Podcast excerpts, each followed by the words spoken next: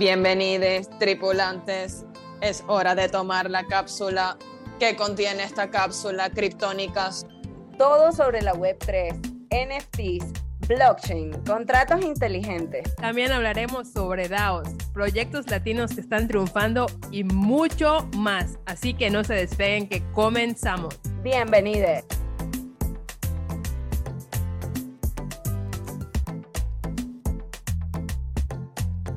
Eh, bueno, para seguir como la línea, ya que sabemos ahora que existen diferentes tipos de DAO, ¿verdad? Ahora bien, independientemente de que seamos parte de cualquiera de estas DAO, pues la pregunta sería qué tipo de decisiones o, tareas podrían tener los miembros de una DAO, o sea, cuáles, digamos que son las, sí, como las, las hipótesis, las situaciones. Responsabilidades. Las, responsabilidades, correcto, de esta DAO. Eh, sería bueno discutirlo. Sí, este, bueno, ahora que, ya hablamos un poquito como de los tipos de DAO, obviamente las responsabilidades dependen del tipo de, DAO, ¿no? Y de qué está haciendo la, DAO, de qué se trata, todo este tipo de cosas. Pero hay, hay ciertas, o sea, ciertas tareas, o sí, como tareas, responsabilidades que, pueden llegar a ser en común, o sea, eh, la, gente que forma como parte de la DAO obviamente una, una parte súper importante y una responsabilidad que, deberían tomarse en serio es la votación, o sea, la, responsabilidad de votar, ¿no? O sea, si hay una propuesta, si la DAO está este, proponiendo algo para avanzar, para tomar algún tipo de decisión, pues los miembros de la DAO tienen esa responsabilidad de, ir y votar. Esa creo que es como una de las responsabilidades más importantes, ¿no? Em, pienso yo, y, a ver qué piensan ustedes chicas, que es, o sea, eh, nos hemos dado cuenta a través de que se desarrollan las DAOs en los últimos meses, nos hemos dado cuenta de lo importante que es la participación eh, con respecto a las votaciones y el consenso de, de esa DAO. Se han visto muchos casos de muchas DAOs que han salido que han fracasado porque no tienen participación. Entonces, ¿hacia dónde va una DAO? O sea, si, nos ponemos a pensar, ¿hacia dónde va una DAO si la gente que es parte de esa DAO no tiene participación? No, no va a ir a ningún lado. O sea, va a terminar siendo una organización que no es descentralizada, va a ser una organización completamente centralizada. En ese aspecto es mejor que no sean una DAO, es mejor que sean una organización normal y ya.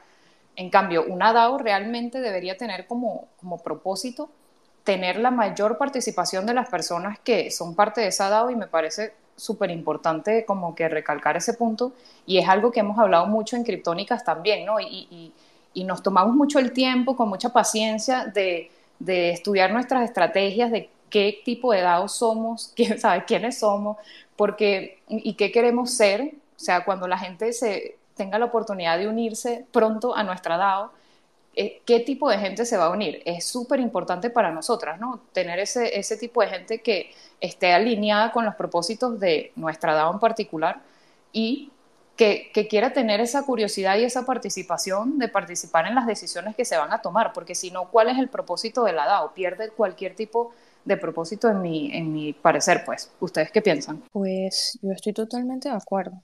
Este, por eso yo soy tan, a veces creo que me eh, rayo mucho en, el idealismo, pero para mí también es como muy importante que la DAO en la que sea parte, las personas también como que compartan el mismo enfoque que yo tengo y mis valores por eso mismo, pues. Por eso también hablé del tema del protagonismo al inicio, porque básicamente sí, las DAO es un todo y, no, y no, funciona sin, sin ninguna de las piezas, o sea, si todas las piezas funciona si todas las piezas están juntas. Si falta una, yo siento que ya hay eh, la DAO se tranca, pues. A veces la gente, bueno, por ciertas creencias lo toma de otra manera. Cuando nosotras comenzamos a abrir la, el Discord y abrir la, la, las puertas de la nave para que entraran personas, lo hacíamos en estos spaces. Y entonces era como que, mira, pero ¿por qué no nos mandan una invitación o por qué no lo dejan abierto? O por qué? Y el por qué es este el por qué es la conciencia y es como que la gente que integra la DAO es el verdadero valor de la DAO, es su gente, como en la sociedad, como verle, se me cayó la cédula porque eso lo decía René Otolina y decía que el verdadero valor de Venezuela es su gente y lo dijo por mucho tiempo, entonces realmente el verdadero valor de, de todo es la gente. Y justamente por eso hacerlo curado y hacerlo en conciencia te puede eh, dar buenas proyecciones a futuro. A eso voy. Y no solo, y no solo la gente que está en nuestro Discord, o sea, la gente en general, o sea, la seguridad, la, la seguridad que nosotras podamos brindar, creo que es como o sea, ni todo el dinero del mundo lo puede comprar. Entonces creo que también va un poco por ese tema de seguridad y que sientan que es un espacio seguro.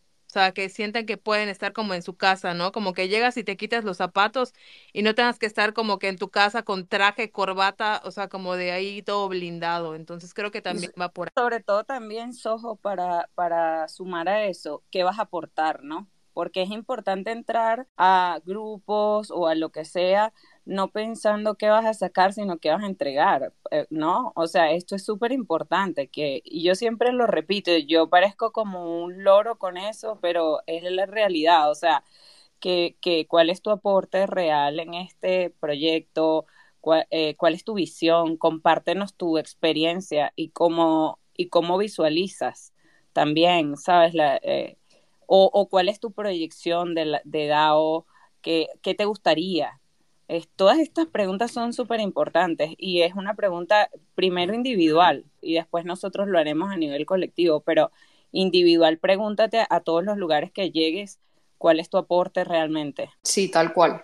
Tal cual el, aporte es súper importante y bueno, entre, entre muchas de las responsabilidades que una DAO pueda tener, también está, una que me parece importante es manejar como el, el, leadership, o sea, manejar como los los cabecillas de, de, esa DAO, ¿no? Eso me parece importante porque estamos hablando de una organización descentralizada, en donde se supone que una vez que el, el protocolo y el, y el, contrato inteligente está em, en el blockchain, ya ahí cualquier propuesta, cualquier decisión que se tome ya es descentralizada. O sea, ahí no existe un poder máximo, no existe un fundador que tenga este, que tomar las decisiones de miles de personas, entonces, eso también es algo que, las DAOs deben manejar muy bien, ¿no? O sea, las posiciones de, leadership y de, sí, de, manejo de, eso y cómo cambiarlas, cómo, cómo, cómo eso puede ser cambiante. También podemos dar un ejemplo como un poquito más deep, que sería como que los gobiernos hoy en día, cómo funcionan. O sea, creo que se parece mucho a eso. Literal, como que ¿sabes? No podemos tener un presidente que esté ahí toda la vida. Sabemos que eso va a ser dañino. Y de igual forma tienen que ser las DAO, o sea, tienen que ser cambiantes, tienen que evolucionar con el tiempo, tienen que haber gente que sean líderes y que, y cedan sus posiciones. Entonces, eso me parece una responsabilidad también bastante grande y, y que es bueno como desarrollarlo de una buena manera. O sea, un solo líder no puede estar de líder toda la vida, tienen que venir otros a reemplazar esa, e, esa cuestión, ¿no? Entonces, sí, eso también es, es otra de, las responsabilidades, entonces, una DAO, gestionar ese liderazgo. Exactamente. Quisiera agregar algo, chicas. O sea, una persona creo que uno no puede estar toda la vida y dos también tiene que hacer como refreshes, ¿no? como tiene que escalar. O sea, no te puedes quedar en dos más dos es igual a cuatro. O sea, tienes que ese cuatro más nueve por dos entre cinco. O sea, como tienes que evolucionar también porque si no, se estaciona todo. Entonces también tiene que haber gente que, que busque este progreso, porque obviamente este progreso va a beneficiar a todos. Sí, tal cual. Este, sí, tienen que, que, que, buscar ese progreso. Otra, otra de las responsabilidades también sería el roadmap y la visión de, de eso, de esa organización, ¿no? También súper importante. O sea, cada quien tiene que aportar una visión, porque para eso también es, son parte de, de la organización. Este, no, no solamente es una responsabilidad de los fundadores. Realmente cuando se está impulsando una DAO y está en esa, en esa etapa inicial, ok, quizás los fundadores tienen un, papel un poco más importante con respecto a impulsar esa idea. Pero ya luego, realmente, la DAO cuando se vuelve descentralizada es porque la gente también tiene una visión. Por eso son parte de esa DAO y por eso tienen que comunicar esa visión, este, ser parte del roadmap, ser parte de como que, ok, que qué etapa viene ahora, qué vamos a hacer ahora, ahora como DAO todos juntos en colectivo. Eso también es una responsabilidad súper grande que recae en los miembros y los fundadores, o sea, recae en toda la organización entera. Pero por lo menos esa responsabilidad de, de como del, del valor o, del, o de cómo calibrar eso, ese, ese tema, porque son responsables si deben, por ejemplo, no sé, grabar o no tokens, o sea, si se debe si, si los miembros deben recibir dividendos o no, o sea, son tantas responsabilidades, es algo bien extenso que es de estudiar y que, y que se, se debe hacer con conciencia. Por eso a mí me da risa cuando se nos acercan y nos dicen y que, ajá, pero ¿qué es la DAO? Ajá, pero ¿cómo es la DAO de ustedes? Yo, a mí eso me causa a veces gracia porque, porque es algo que estamos estructurando de una forma tan consciente que tenemos todos estos puntos que les estamos tratando aquí tan vivos hoy para construir algo real y algo bueno y, algo totalmente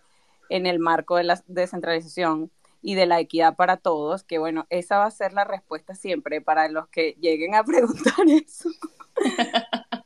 Sí, bueno, está bien, igual este, no hay problema, o sea, sí, estamos, estamos acostumbradas, pues, y, lo que, y ya tenemos como una respuesta automática. Así que bueno, eh, nada, para seguir este tema, eh, que está genial, gracias por todas las personas que se han quedado. Eh, vamos a hablar entonces de, de, bueno, ya dije que un DAO es un conjunto de todo, ¿verdad? Entonces, tiene diferentes herramientas. Vamos a, tratar de, definir esas herramientas que hacen parte de. Vamos a... Sí, Sojo, ¿quieres decir algo antes de que sigamos? O sea, no me gusta abrir el micrófono para no machucarlas y como que prefiero levantar mi mano, yo toda educada. Eh, me, me gustaría mucho recalcar esta parte de como traspasar esta fiebre. O sea, por ejemplo, cuando te, te, unes a una DAO, creo que el fin de todo esto es como, como decían, chicas, que tú como, como líder o como persona que, que llegó primero a esas tierras, por así llamarlo, eh, transmita, transmitas también todo esto, ¿no? O sea, creo que eso es lo más importante y ese es el factor en el que va a ser, no me gusta usar esta palabra, pero creo que va a ser el factor en el que tu DAO pues haga como ese boom, porque creo que transmitir es una de las cosas más importantes y una de las cosas más difíciles. Evidentemente lo tengo muy, muy claro. Si tú logras transmitir esto a los tripulantes, logras transmitir todos estos valores, logras hacer que esta comunidad, pues obviamente también sean personas afines, o sea, todas estas cosas que también hemos dicho, creo que ese es como el win-win para todos. O sea, para mí este es como, obviamente yo ya sería el paraíso, o sea, apago mi laptop, cierro todo, hago mic drop como Obama. Entonces, para mí creo que ese sería como un factor muy, muy importante. Estoy totalmente de acuerdo contigo, Sojo, gracias. Bueno, yo eh, quería, yo, yo quería seguir el tema, ¿no? Eh, hablando esto de las herramientas porque también me parece importante que se conozca, o sea, eh, por lo menos si vas a ser perdonado, que tengas con, eh, conciencia de la definición de cada una de, esta, de, cada una de estas cosas pues, que la conforman. Principalmente eso, pues los tokens. Me parece que eh, DAO y token van muy de la mano. Sí, sí, sí. Este, las herramientas que se utilizan en las DAO son súper importantes y como tú dices, Nay, o sea, creo que es importante como conocerlas, ¿no? Sobre todo si queremos ser parte de cualquier DAO, es importante saber como que cuál es el poder que tenemos, porque las herramientas al final son como un poder que, tenemos, ¿no? Eh, los tokens de gobernanza, la herramienta más utilizada, más importante de una DAO realmente, es un token de gobernanza que vendría siendo como una criptomoneda que la DAO desarrolla. Eh, y esto eh, lo que le da es poder de votación a los miembros de la DAO. Generalmente se dice que un token es igual a un voto. Claro, si ya tienes varios tokens, pues tienes, tienes varios eh, votos, ¿no? Entonces también está un, tema de, de, distribución, que también es súper importante. O sea, quienes tienen más votos. Siempre va en una DAO eh, pasa mucho que hay personas que tienen más votos que otros, porque tienen más tokens que otros de gobernanza. Y los tokens de gobernanza, pues, son súper importantes y creo que es una de las cosas más notables como herramientas o tooling de, de lo que es una DAO. Podemos dar el ejemplo del, del 8coin o de la DAI, que, que es de MakerDAO, es, ¿sabes? Un token de gobernanza que es increíble, pues, o sea, una criptomoneda que aparte tiene valor, que que puede estar en el mercado, que, o sea, también hay varios tipos de tokens de gobernanza. Pueden estar, o sea, hay tokens de gobernanza que pueden ser, digamos, privados, que no, no, puede, no, no están en el mercado, no se puede comprar, sino que se adquiere a través de, de algo específico. Y hay otros que sí puedes ir y comprarlo en un exchange, eh, puede subir de valor, puede bajar de valor, eso también ocurre con, con esos tokens. Sí, que es, está fino eso, sí, así es. Y de la mano de los tokens, eh, también, bueno, es importante un contrato, ¿no? De votación, evidentemente, ¿no? Es como el esqueleto de todo esto. Sí, sí, un contrato de votación súper importante también. De hecho, existen, generalmente existen diferentes sistemas o mecanismos de votación, bueno, digamos dos. Hay contratos de votación donde la gente, las personas que son eh, parte de esa DAO pueden votar lo que se llama on-chain, que es un voto que se registra en el blockchain de manera pública, eh, y, ese es un tipo de contrato específico que se utiliza así, pero también hay otros mecanismos de votación que pueden ser off-chain. Por ejemplo, hay uno que se llama Snapshot, que es muy, muy famoso. Casi todas las DAOs hoy en día lo utilizan porque es una herramienta súper bien desarrollada y ahí se pueden tomar decisiones de manera off-chain eh, con respecto a los miembros de esa DAO, teniendo tu token, teniendo tu NFT, dependiendo de cómo entras a, la organización.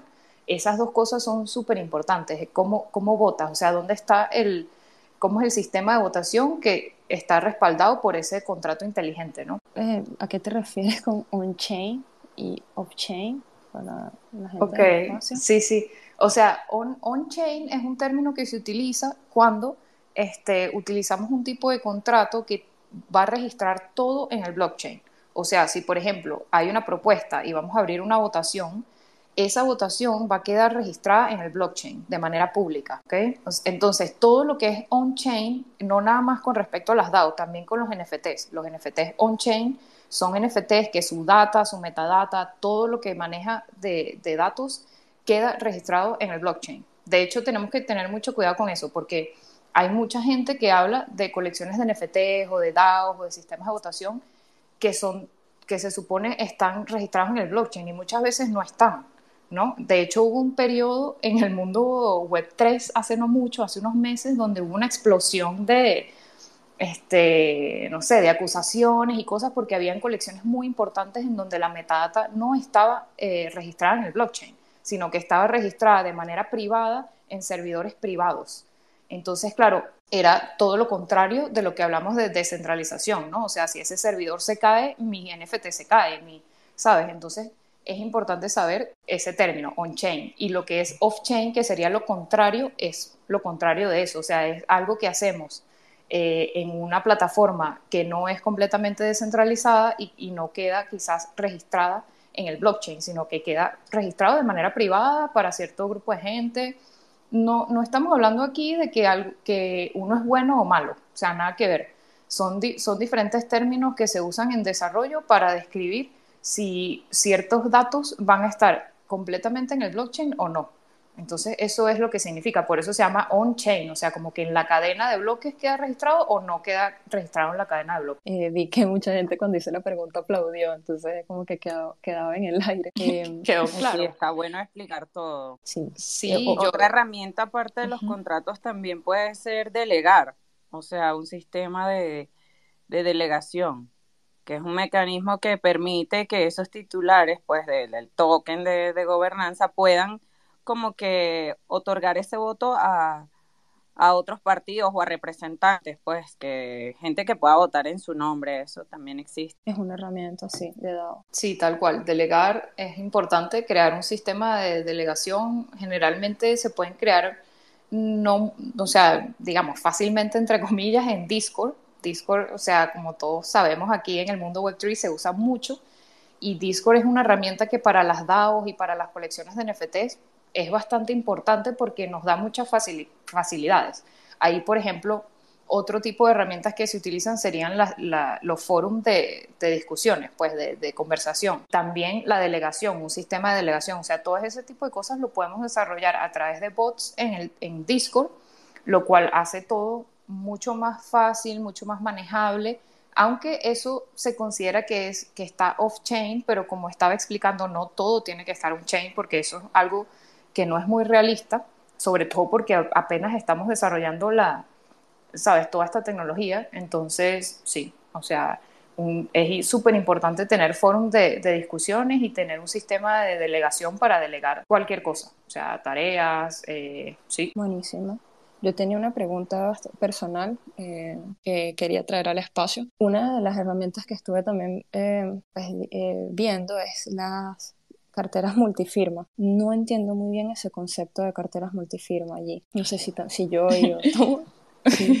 Sí. las carteras multifirma, este, eso es, digamos, como es un tipo de contrato, o, no un tipo de contrato, o sea, es un, contrato con unos requerimientos específicos en donde este, le pone como una capa de seguridad al contrato como tal. O sea, digamos, generalmente nosotros creamos contratos inteligentes que todo el dinero va a ir a una sola wallet. O sea, si vendemos una colección de NFT, lo que se, o sea, todo lo que se recolecta de esa colección va a ir a una wallet, ¿verdad?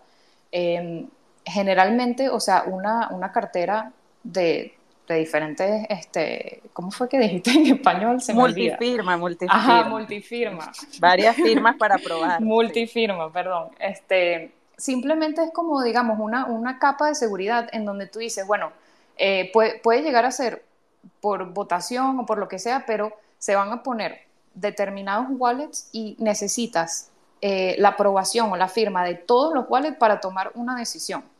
¿sí? Entonces eso eh, pues le pone como, sí, como le pone una capa de seguridad y eso se está utilizando mucho hoy en día.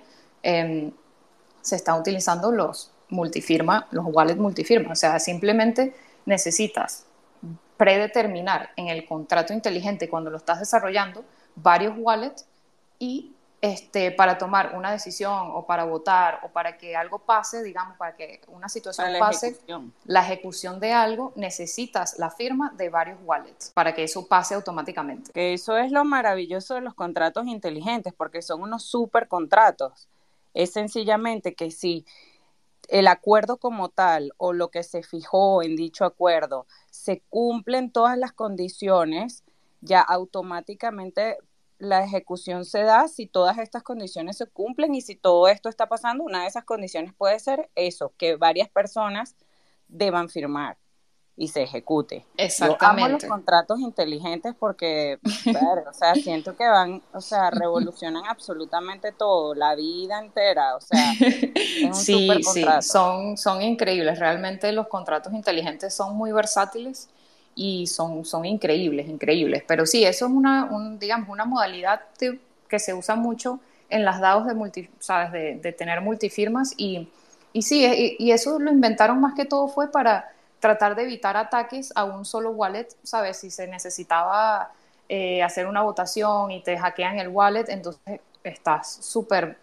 Entonces, claro, se crea como este tipo de protocolos que vienen como a mitigar eso un poco. Súper, me quedó clarito. Gracias, estuvo fino. ¿Me escuchan? Sí.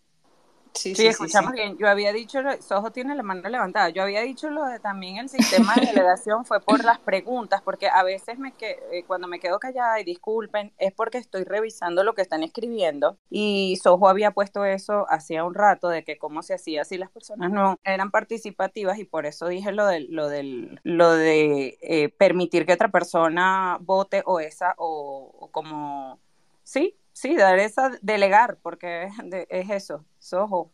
Y sobre todo la parte de delegar y la parte de usar la tecnología como aliada, creo que es lo más importante entender en este punto de nuestra vida, porque creo que también venimos de, bueno, papás y todo, que no eran como tan tecnológicos, y es que como que les ponías una computadora enfrente y sentían que iba a explotar, ¿no?